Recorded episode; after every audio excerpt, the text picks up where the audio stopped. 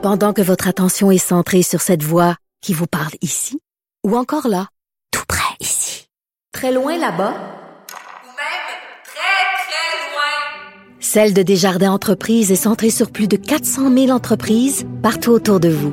Depuis plus de 120 ans, nos équipes dédiées accompagnent les entrepreneurs d'ici à chaque étape pour qu'ils puissent rester centrés sur ce qui compte, la croissance de leur entreprise. Avocat à la barre. Alors je procède à la lecture du verdict. Avec François-David Bernier. Les meilleures plaidoiries que vous entendrez. Cube Radio. Deux grosses nouvelles cette semaine en matière familiale. On voit que la loi sur le divorce, ça fait à peu près 20 ans que ça n'a pas été modifié, a subi des, des, changements importants. Bon, il y a des gens qui applaudissent les changements. On semble y mettre euh, au cœur des débats de la loi sur les divorces euh, de plus en plus les enfants, l'intérêt de l'enfant. Euh, on parle même de violence conjugale, de règles en lien avec des, des, époux qui étaient violents. Et euh, dans, cette semaine, dans la même lignée, on, voit que l'avocate Anne-France Goldwater et son associée Marie-Hélène Dubé réclament que les conjoints de fait aient un meilleur encadrement juridique et jouissent euh, des mêmes droits qu'un couple marié parce que la loi sur le divorce euh, laisse en plan beaucoup de gens qui sont en, en situation de conjoint de fait et là, c'est ces deux. On modifie la loi. En même temps, cette semaine, on se rend compte qu'il y aura un autre débat sur les conjoints de fait parce que, rappelez-vous, euh, Maître Anne-France Goldwater s'était battu euh, à la Cour suprême dans, le dossier de contre Lola. Ça n'avait pas fonctionné. Les juges avaient dit ben, au Québec, la loi prévoit si tu veux te marier, tu te maries. Sinon, tu es conjoint de fait, puis il y a des règles qui s'appliquent. On en parle avec euh, Maître Sharon Otis. Bonjour. Oui, bonjour, Maître Bernier. Bon, euh, Maître Otis, euh, que par où commencer?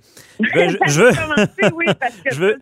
épineux, hein? Ben non, c'est ça. Je veux vous entendre. Bon, on va y aller sur euh, la, cause des conjoints de fait. Êtes-vous pour ça qu'au Québec, euh, que la loi rendrait les conjoints de fait comme s'ils étaient mariés après un certain temps? Là? Pas du tout. OK.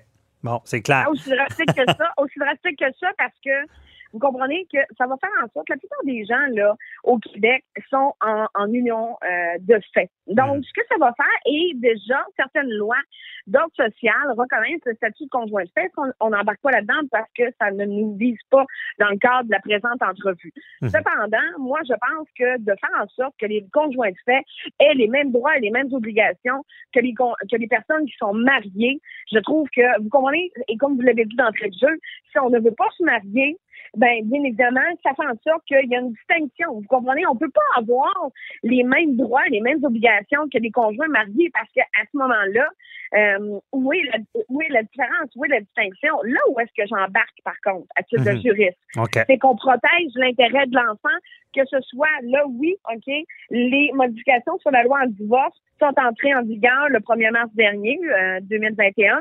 Et euh, oui, c'est vrai que avec les modifications, à ce qu'on semble lire, l'enfant d'un de, de, de, issu d'une union euh, pour lesquelles les personnes étaient mariées euh, ont des distinctions, surtout lorsqu'on parle de violence conjugale, etc. Sauf mm-hmm. que faut pas oublier une chose. Euh, il y a le volet fédéral, c'est-à-dire la loi sur le divorce pour les couples mariés. Et il y a l'aspect aussi provincial qui est pour les conjoints de les personnes qui sont non mariées ou les couples qui sont mariés mais décident de ne pas se divorcer. Donc, l'intérêt de l'enfant doit primer, je pense, dans n'importe quelle de ces situations-là. Moi, ce que j'ai trouvé surprenant cette semaine, c'est d'entendre dans un entrevue quelconque, pour ne pas la nommer, euh, à, l'effet qu'on allait maintenant plaider des droits qui se rattachaient aux modifications qui ont été faites, qui ont été apportées à la loi sur le divorce, aux enfants qui vivent cette violence-là conjugale, etc. Il y a toujours l'article 33, je sais, je reviens souvent avec ça, du Code civil du Québec, qui est l'intérêt supérieur des enfants, ce sur quoi les tribunaux doivent se prononcer mhm. euh, et prendre leurs décisions. Maintenant, les critères sont sensiblement les mêmes là, pour l'instant avec les modifications. Sauf qu'il y a quand même quelques ajouts qui sont importants de préciser, mais ce n'est pas vrai qu'on va retourner dans et, et d'ailleurs dans, dans l'arrêt euh, de la Cour suprême, euh, elle l'a perdu, euh, Maître et à mon sens, à moi, à l'heure actuelle, je comprends la primauté du droit de l'enfant. Ça, j'ai pas de problème avec ça. Mhm. Que qu'on soit marié, qu'on soit en, en, union de fait, en conjoint de fait, il ne devrait pas y avoir de distinction quant au droit d'un enfant. Donc ça, je pense qu'on est tous d'accord avec ça. Mais comme tout, on ne peut pas ce qu'elle veut, ce qu'elle tente d'aller rechercher, ça s'appelle un enrichissement injustifié. Vous comprenez? Donc, il y, a des, remèdes, il y a des recours. Donc, moi, définitivement, à titre de juriste, je ne suis pas d'accord avec ça. OK. Donc, c'est ça. Si euh, on décide de se marier, on est sous le joug de la loi sur le divorce qui a récemment été modifié. Euh, si on est conjoint de fait, euh, donc il n'y a pas d'obligation entre les conjoints, mais il y en a s'il y a des enfants. Expliquez-nous un peu. Euh, si on est marié, on se divorce, on est en quelque sorte responsable de l'autre conjoint, plus qu'un conjoint de ben, fait? Non, c'est que les ben, regardez, c'est que les règles du patrimoine familial viennent établir de quelle façon le partage du patrimoine va venir se faire. Quand on est marié. 414, euh, quand on est marié.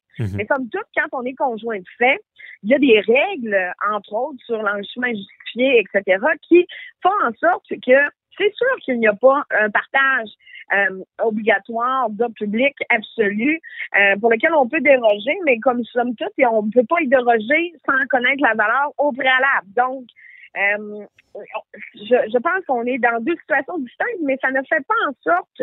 La seule chose qui est modifiée par rapport à la loi, entre autres, les, modifications qui ont été entrées en vigueur sur la loi sur la divorce de 1985, viennent apporter une précision ou des euh, sécurités supplémentaires lorsque l'enfant est dans un cas de violence conjugale, entre autres, et ben, celle-là aussi est fait pour promouvoir l'intérêt de l'enfant, bien évidemment, de, mhm. de lutter contre la violence conjugale, de réduire la pauvreté des enfants et de rendre la justice familiale accessible et plus efficace. Donc, je pense de toute façon que tous les juristes, on attendait après ça, cette réforme-là, cette modification-là, puisque depuis les 20 dernières années, il n'y a pas eu de grandes modifications qui ont été apportées à la loi sur le divorce. Mhm. Mais dans le fond, le, ce qu'on comprend de la loi, on parle des conjoints de fait, on parle de la loi sur le divorce, mais dans la loi sur le divorce qui est fédérale quand on est marié, la nouveauté, c'est quoi exactement par rapport à la violence conjugale? C'est qu'on ne donnera pas la garde à un époux violent? On va regarder, c'est-à-dire que le, le, tribunal va pouvoir prendre en considération, bien évidemment, comme d'habitude, la sécurité, le bien-être des enfants, tant au niveau physique que psychologique. Mhm. euh, il doit, il va vérifier aussi la nature, la solidité des relations enfants-parents, enfants-grands-parents et de, des autres personnes impliquées qu'on dit, mais bien évidemment, on peut faire référence à un autre fratrie, ok? Mhm. euh, le patrimoine, l'éducation linguistique euh, et le patrimoine euh, spirituel de l'enfant, surtout les patrimoines qu'on dit autochtones, et tout ça dans en obtenant le point de vue et les préférences de l'enfant. Cependant, ils doivent quand même et ils doivent aider à lutter contre la violence conjugale et c'est des mesures qu'ils doivent vérifier les tribunaux maintenant c'est-à-dire la conduite d'une partie, à savoir si la conduite est violente, si elle est menaçante, s'il y a un membre de la famille qui a crainte pour sa sécurité, s'il y a un membre de la famille qui s'expose euh, directement ou indirectement à de la violence conjugale. Donc, à ce moment-là, les tribunaux euh, pour lesquels on, on, est devant eux en matière de divorce euh, devront statuer et prendre ces nouveaux ce n'est pas nécessairement des nouveaux critères parce que, bien évidemment, les tribunaux les appliquaient déjà, c'est toujours l'intérêt de l'enfant qui prime. Mhm. Mais, somme toute, c'est devenu euh, plus... Enchâssé dans la loi. Là, c'est écrit. Avant, c'est ça, c'était la jurisprudence qui disait ça, mais là, ça a été confirmé, écrit dans la loi qu'il faut prendre ça. Puis il n'y a plus d'histoire de euh, qu'on fait fi de ça, comme on a déjà vu, des procès criminels d'un des conjoints, on n'en tient pas compte, on donne une garde, on se ramasse avec des conflits, euh, une possibilité de Ben, danger c'est beaucoup plus lorsque l'enfant est exposé à de la violence conjugale. Vous comprenez? OK. Un enfant, et c'est un motif de compromission au sens de la loi sur la, la protection de la jeunesse, l'article 38. Mhm. Si un enfant est exposé à de la violence conjugale, euh, que, que, que ce soit un parent marié ou un parent non marié, euh, on ne fait pas de distinction euh, à ce niveau-là, au niveau des tribunaux de la, je- de la- de la direction de la protection de la jeunesse. On ne Mhm. fait pas de distinction par rapport à ça. OK, je comprends.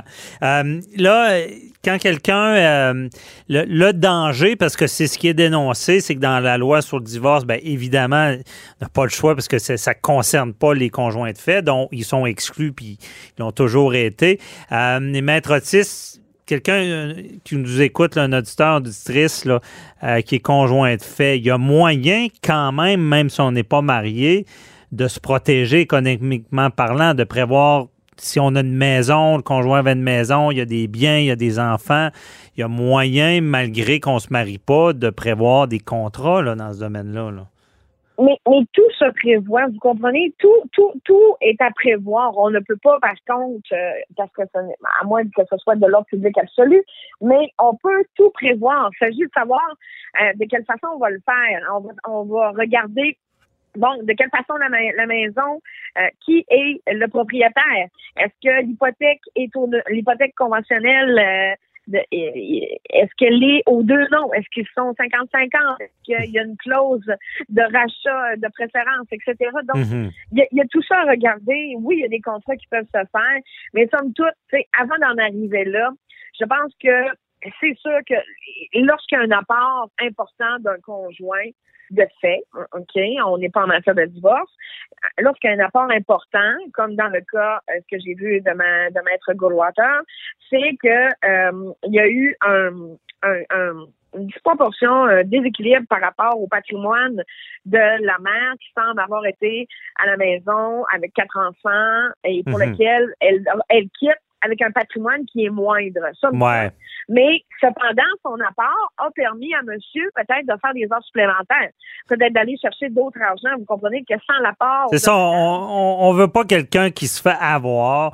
Et euh, ce qu'on vous dit aussi, c'est que ça se prévoit. Même si vous n'êtes pas marié, vous pouvez le prévoir par contrat. Il y a des notaires, des avocats qui font ça.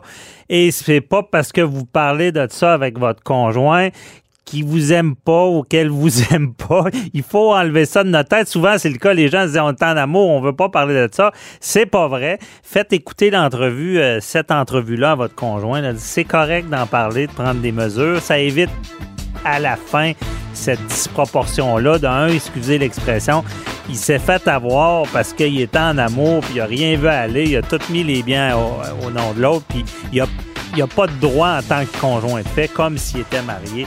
La morale de l'histoire. Merci beaucoup, Maître Otis, de nous avoir éclairé. plaisir. Passez une belle journée. Bonne journée, bye bye.